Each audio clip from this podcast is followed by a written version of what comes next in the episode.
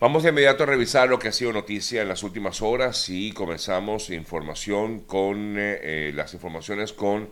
esta noticia que nos viene desde Corea del Norte, porque esta nación mm, informó que efectivamente eh, tiene en su poder al soldado estadounidense que pasó la frontera hace algún tiempo ya, frontera entre Corea del Sur y Corea del Norte. Y no solamente informó que había que tenía en su poder a esta persona de nombre Travis King, sino que supuestamente este soldado ha buscado asilo, es lo que dice el gobierno de Corea del Norte, ha buscado asilo en ese país por maltrato y discriminación por parte del ejército estadounidense, según lo que informa el eh, gobierno de Corea del Norte o las autoridades de ese país. En la zona de, desmilitarizada de Panmunjom ocurrió un incidente en el que Travis King, este soldado de la, del ejército de Estados Unidos, es la información, digamos, el comunicado que da a conocer la agencia eh, norcoreana de las autoridades eh, coreanas de Norcorea. Y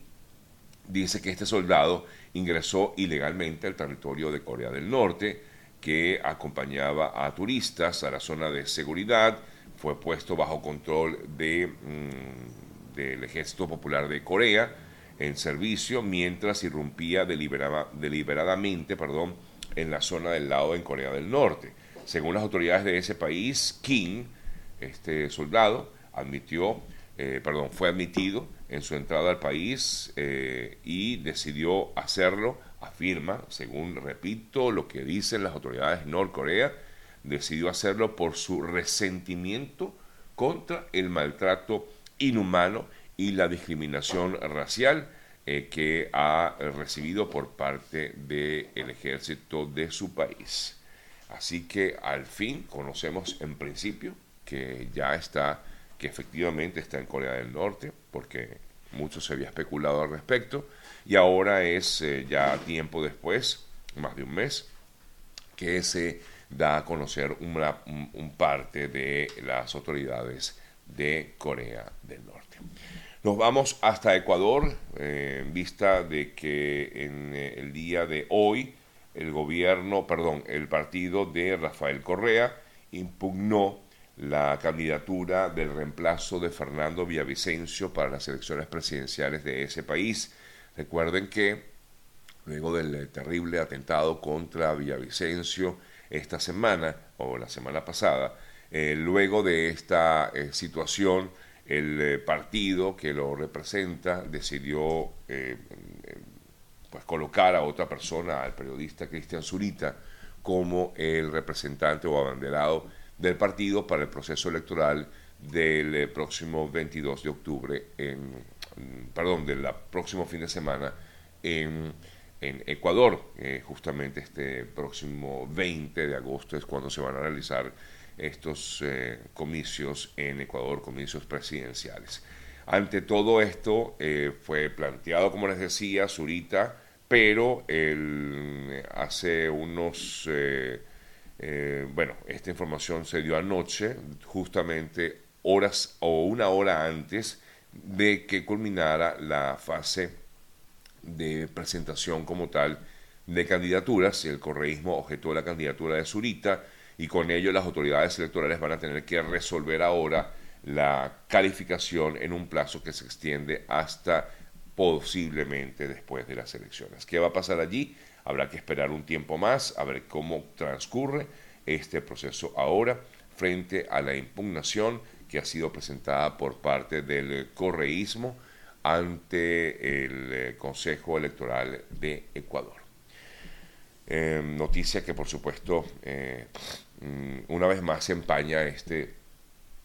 ya delicado y mm, tumultuoso camino a las elecciones presidenciales en Ecuador, que se ha visto empañado de sangre ante justamente lo que fue el atentado contra Villavicencio, además de otros atentados políticos también registrados en Ecuador.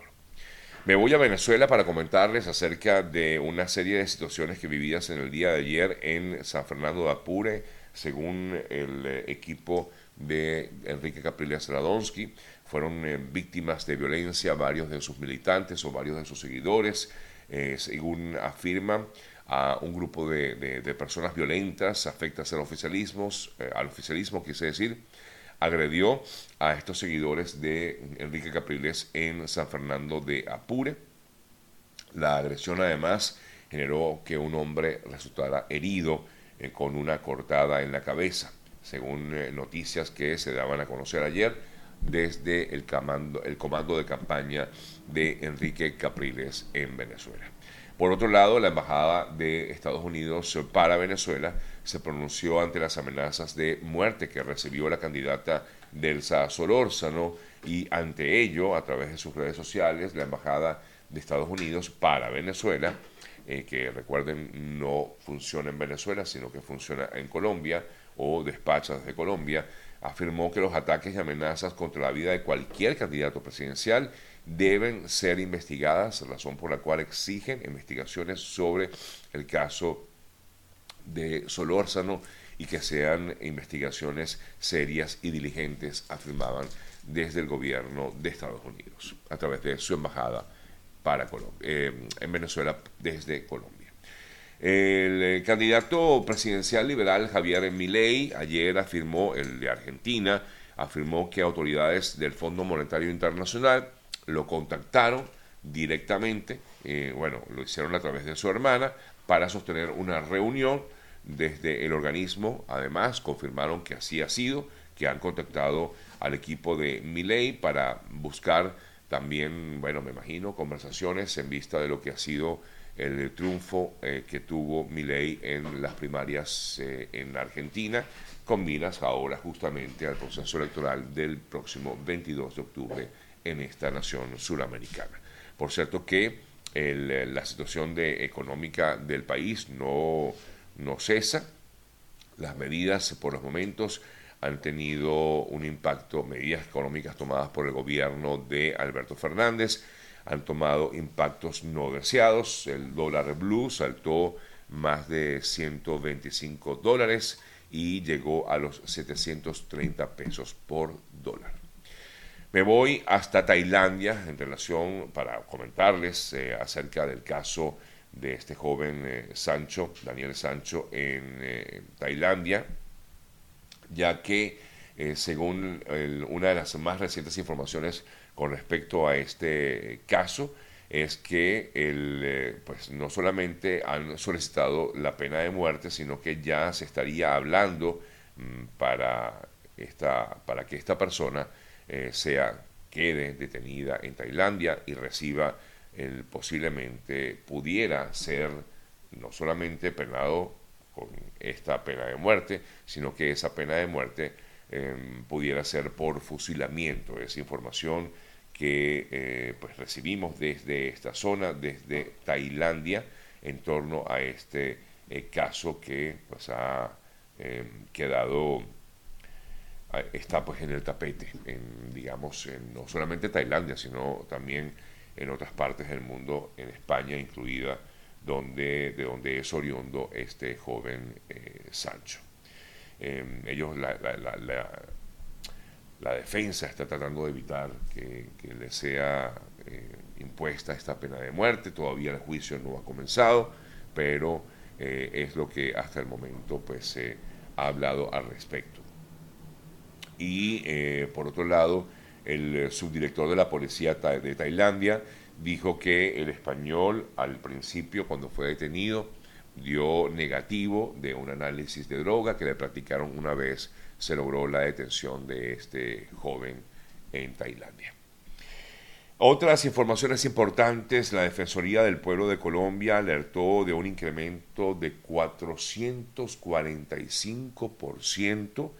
en la migración de niños y adolescentes que han pasado por el Darién. Ellos afirman que más de 400, rectifico,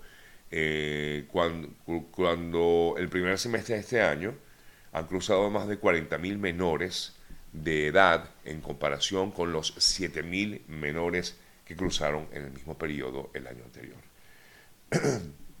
De esta manera, Claro, no son niños que van solos, pero sí es impactante el número de personas que continúa pasando por la selva del Darién, a pesar de todo lo que se ha hecho para evitar el paso por esta intrincada selva. Por otro lado, hablando de, migrantes, se espera una reunión en el mes de noviembre entre Andrés Manuel López Obrador y Joe Biden. Ambos mandatarios se van a reunir a fin de hablar sobre temas migratorios, eh, entre otros eh, temas que piensan abordar en una reunión que estiman sostener en el mes de noviembre. Desde Texas, discúlpenme,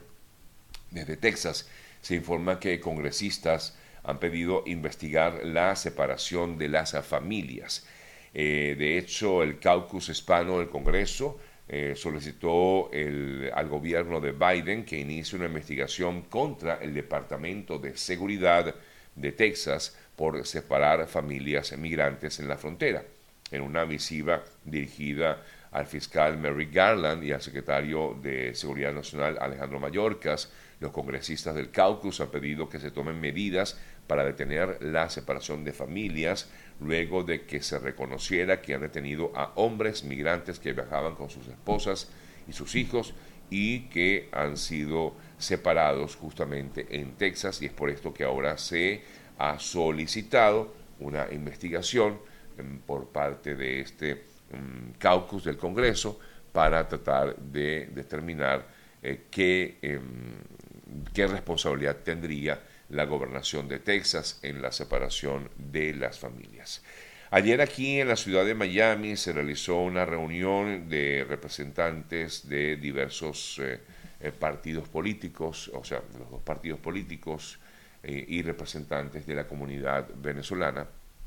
a fin y de la comunidad nicaragüense a fin de buscar y exhortar al gobierno de Biden a otorgar una nueva designación, es decir, una extensión del estatus de protección temporal, TPS, para los migrantes de estas personas. Ellos afirman que la situación en Venezuela y en Nicaragua continúa siendo delicada y por eso exigen que se extienda el TPS a los ciudadanos que vienen a este país desde Nicaragua o han venido a este país desde Nicaragua y desde Venezuela. Afirmaban que es un paso importante para proteger a los migrantes que están legales gracias a este TPS y quienes no tienen, o mejor dicho, cuya opción de regresar no está presente.